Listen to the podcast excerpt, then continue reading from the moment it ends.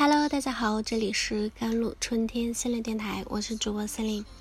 今天想跟大家分享的文章叫做《这些任性思维治好了我的精神内耗》。在不确定成为常态的当下，我们每个人或多或少都会感受到对于现状的焦虑与对未来的迷茫。这样的状态犹如一场心灵的感冒，长期的精神内耗会。极大的降低我们的工作效率与生活质量的。究竟我们何为会焦虑？又有哪些办法能让我们切实的摆脱无意义的精神内耗呢？任性，不确定时代的经济法则一书中提到啊，想要对抗焦虑，就先要理解焦虑。理解焦虑的过程，也是我们一个透视自身心理、打破思维定式的过程。一般来说，导致人们焦虑的心理误区有以下几种：第一，就是无法忍受不确定性。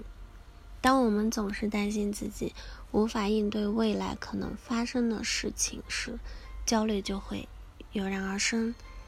那么，为什么我们会对未知事情如此惧怕？这是因为人类天生对掌控感异常的迷恋，对掌控感的过度需求会让人时刻处在。心理戒备状态，压力重重，严重时则演变成强迫症。例如，不少人是平常呢有列完呃列列表的完成习惯的计划嘛，那凡事都要列个清单，工作啊、生活啊，甚至旅游时的计划都要按部就班，一丝不苟。但殊不知，这可能更加平添了我们的焦虑。一旦有超出计划表之外的意外事件发生呢，心理预期期就会被被打乱嘛，失控感就会将我们层层裹挟，压得我们喘不过气来。因此，消除对掌控感的执念，是缓解焦虑的第一步。只有当我们能够相信并接受无常即恒常时，才能充分感受到。当下的美好和快乐，从而获得更深层次的幸福感。第二就是预设完美主义，完美主义是第二种常见的焦虑思维，我绝对不能出错。这样过度谨慎的想法，使得完美主义者选择回避任何超出自己能力和经验范围的尝试了。相信不少人都深受拖延症的困扰啊。工作或者学习任务当前，却一面焦虑一面拖延，那导致总是到了最后期限也在不得不逼着自己完成，不仅效果不佳，还徒增了心理负担。其实拖延症背后的心理正好呢，并非懒惰嘛，而正是完美主义作祟。患有拖延症的人喜欢过度回望失败的经历，害怕再次搞砸。而止步不前。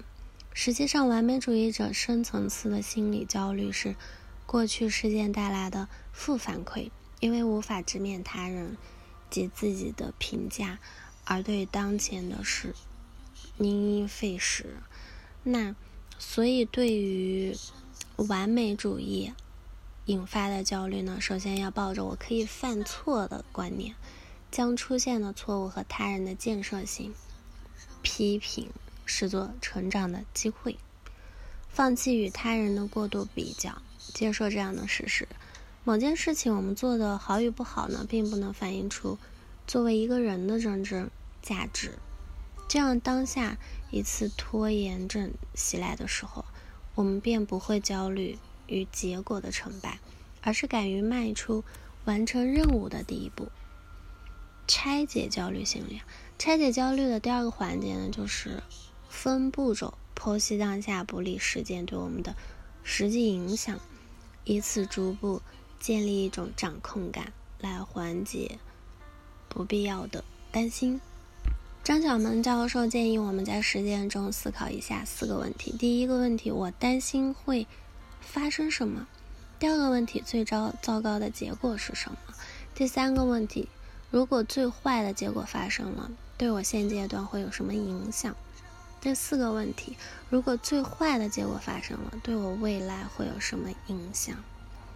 四个问题对应的是焦虑的定义，即对未来发生的事情不可预测且不可掌控。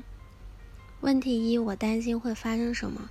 是在帮助我们思考哪些未来的事情是不可预测的问题。